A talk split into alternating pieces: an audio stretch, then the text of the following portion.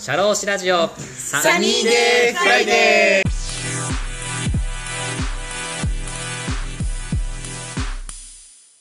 今回の配信は前回の続編です。それでは、どうぞ。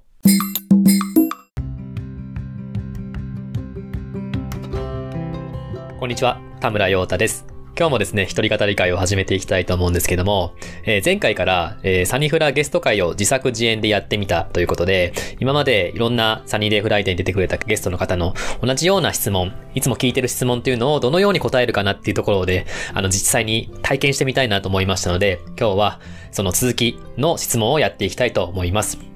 で、次の質問はですね、えーよく聞いてるのが、えー上司とうまくやっていきたいのですが、どうしたらいいですか？というところですね。いや、そうですね。僕自身も今、個人事業主というか、ま、自営業でやってるんですけども、今まで就職して会社員だった時には上司がいらっしゃって、上司と一緒にお仕事をするってこともありました。そういう時にやっぱり部下としては、どうやったらこのお仕事を進めていくためには上司と一緒にうまくやっていったらいいかってすごい悩んでたんですよね。今日は何が必要かなっていうところをお話ししていきたいなと思います。主に3つ大事なことがあるかなと思っておりますのでお話ししていきたいと思うんですけれども、まず1つ目はですね、もうこれ大前提と言ったら、もう、もうこれ言ってしまったら元も子もないのかなって思う気がするんですが、会社が全てじゃないと割り切ること。これは非常に大事かなと思ってます。まあ、大学とかね、高校卒業して、まあ、社会人になって、一番最初に入って、まあ、社会社に入るってことは、まあ皆さん誰でもね、あの辛いなって思うことってあると思うんですよね。会社に就職して、まあ3年は働けとか、石の上にも3年だということでね、そこの会社で働き続けることが善っていう風にね、思ってしまうことがあると思うんですけども、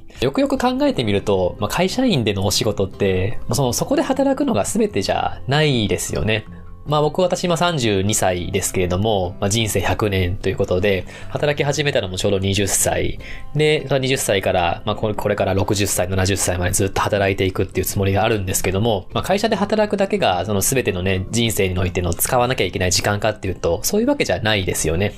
まあ、会社で働くだけじゃなくて、自分の奥さんであったりとか、子供さんであったりとか、そういう家族を大事にするということもあったりとか、自分のお父さん、お母さん、親戚、自分が今まで関わってきてくれた方に対しての方向であったりとか、そんなこともあるんだと思います。あとは自分自身がやりたいこと、えー趣味であったりとか、好きなこと、そういうところを時間を追い求めていきたいっていうこと、いろんな方がいらっしゃると思うんですよね。辞めてはいけないであったりとか、そこの会社で辞めてしまうと、次の会社に就職できないよとか、いろんなことを言ってしまうと思うんですけども、世の中にはたくさん会社があるので、もしその会社でうまくいかなかったって時には、いつでも辞めれるよっていうような、そんな気持ちでいるといいのかなと思います。この会社で働くことだけが全てじゃないし、会社に所属しなくても自分の家族であったりとか、自分の友人、好きなことにところに自分の居場所があるんであれば、その会社が全てじゃないっていうところも、まあ、振り切って考えることができるかなとは思います。上司とね、あの、うまくやっていきたいなっていうのは、会社でなんとかそこにいなきゃいけないから、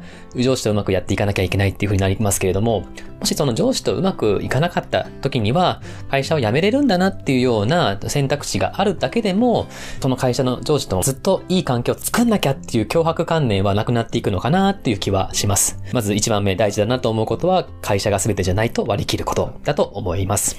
で、二つ目はですね、会社で働く上で、そのどういう仕組みで動いてるのかなっていうような会社の仕組みを理解することっていうのが大事かなとは思います。私も新入社員の時とか転職してから社労士事務所で働いた時とかあの自分自身がサラリーマンだったことを思い出してお話ししていくんですけども自分のやね、ま求められてる役割っていうのをうまく遂行していくためにはどういうプロセスでお仕事が回っていくかっていうところは真剣に理解しておくっていう必要があるかなと思います。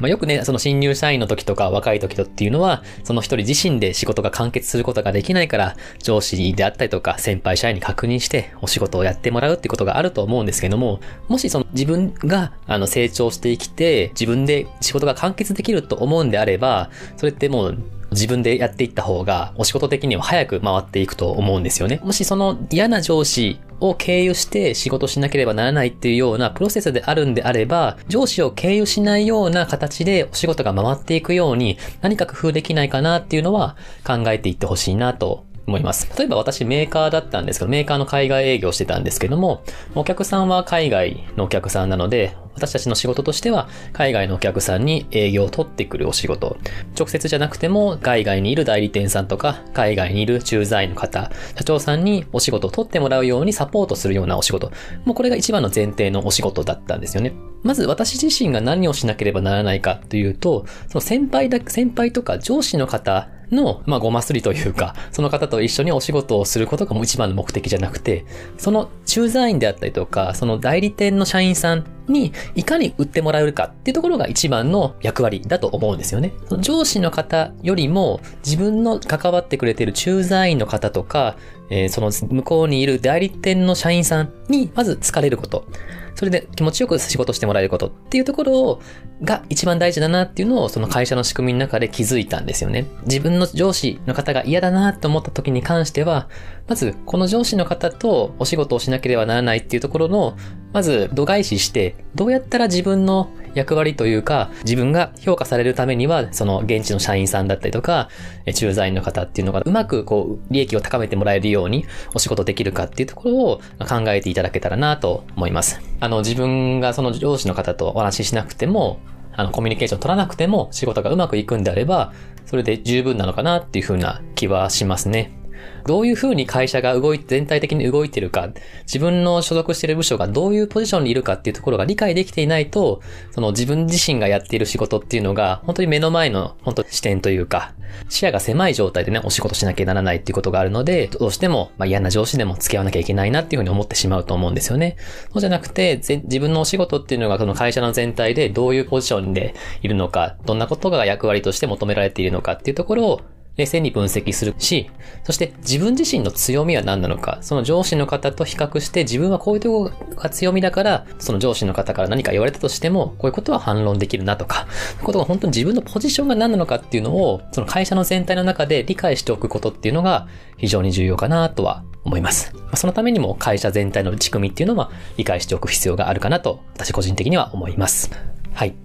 で、三つ目なんですけれども、もうこの嫌な上司というか、まあ上司もね、まあ自分と合う上司だったら、もうそのまま普通にコミュニケーションしてもらったらいいんですよ。なんか、気に入られようということで、何かずっと褒めたりとか、そういうことはするんじゃなくて、全然いいと思うんです。自然通りにやってもらったらいいんですけども、嫌な上司だった場合っていうのは、これコミュニケーションの仕方ってすごい迷いますよね。はい。で、私自身も、まあ、いろんなね、上司の方と一緒にお仕事してきた経験もあるので、いろいろ試行錯誤はしてきたんですよね。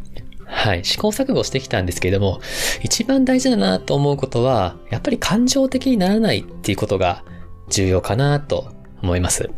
はい。まあ、感情的にならないっていうのはどういうことかというと、嫌いな上司とか合わないなっていう上司の方に関しては、しても、自分のね、やんなきゃいけない仕事もあったりとかするので、どうしてもこう、自分のやりたい思いと、その上司から言われる思いというのがやっぱぶつかってしまうことによって、ああ、もう嫌だなーとか、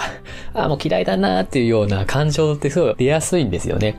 で、この前もお話ししたかと思うんですけれども、自分の話し方であったりとか、声のトーンとかっていうのは相手に伝わりやすいので、自分では感情的になってないなと思っていたとしても、あの、無意識に出てることってよくあるんですよね。感情的にならないことっていうのは何かというと、自分の主張はまず何かっていうことと、自分が何を相手に伝えたいかっていうことはしっかりと論理的にお話しするっていうことはまず一番目標にして、で、なおかつ、その相手の方がどういう思いで私の発言に対して例えば反対しているのかとか、どういう気持ちでその上司の方が考えているのかっていうのを論理的で考える癖っていうのはつけた方がいいのかなと思います。嫌いな方だからこそこう、相手の話を聞かずに嫌だなって思いが先行してしまいますけども、自分と相手の論点の食い違ってとかどこなのかなっていうところを、あの、冷静に分析する、論理的に分析するっていう癖をつけると少し楽になるかなっていうふうに思います。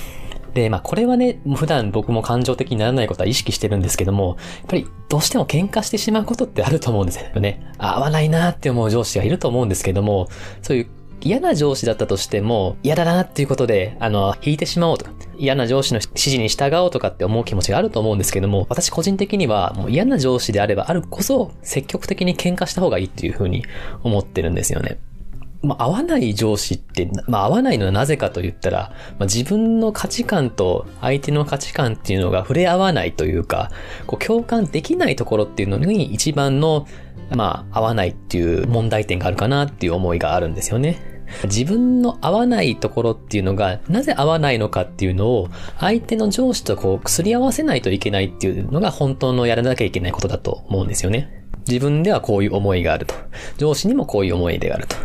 なぜそういうところがお互いにすれ違っているのかっていうところを、お互いに意思疎通するような機会がないと、これって一生埋め合わせることってできないと個人的には思ってるんですよね。私も若い時とか新入社員のことの時とかも、あの、本当に納得いかないことに関しては、まあ自分の自身の思いがしっかりと主張して、論理的に主張して、なぜその上司の方が否定しているのかとか、なぜそれ上司がこういうことを言ってるのかっていうのは、もう自分の思いは積極的にぶつけて、まあ簡単に言ったら、ま喧嘩するというか、もう自分の思いを伝える場っていうのは積極的に作っていましたね。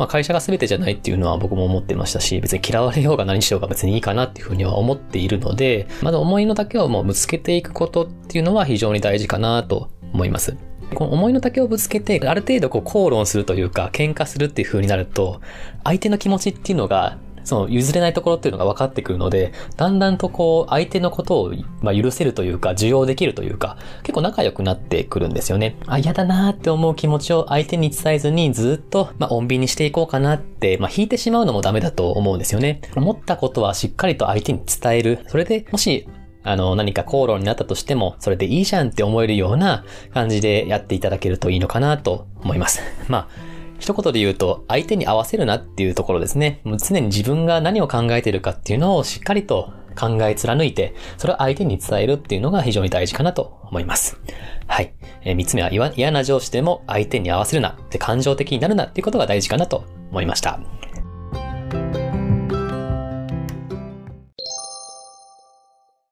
はい。本日はここまでです。来週の配信もお楽しみにしてください。社労士ラジオサニーデーフライデー DJ の田村陽太でした。それでは次回もリスナーの皆様のお耳にかかれることを楽しみにしております。今日も気をつけて、いってらっしゃい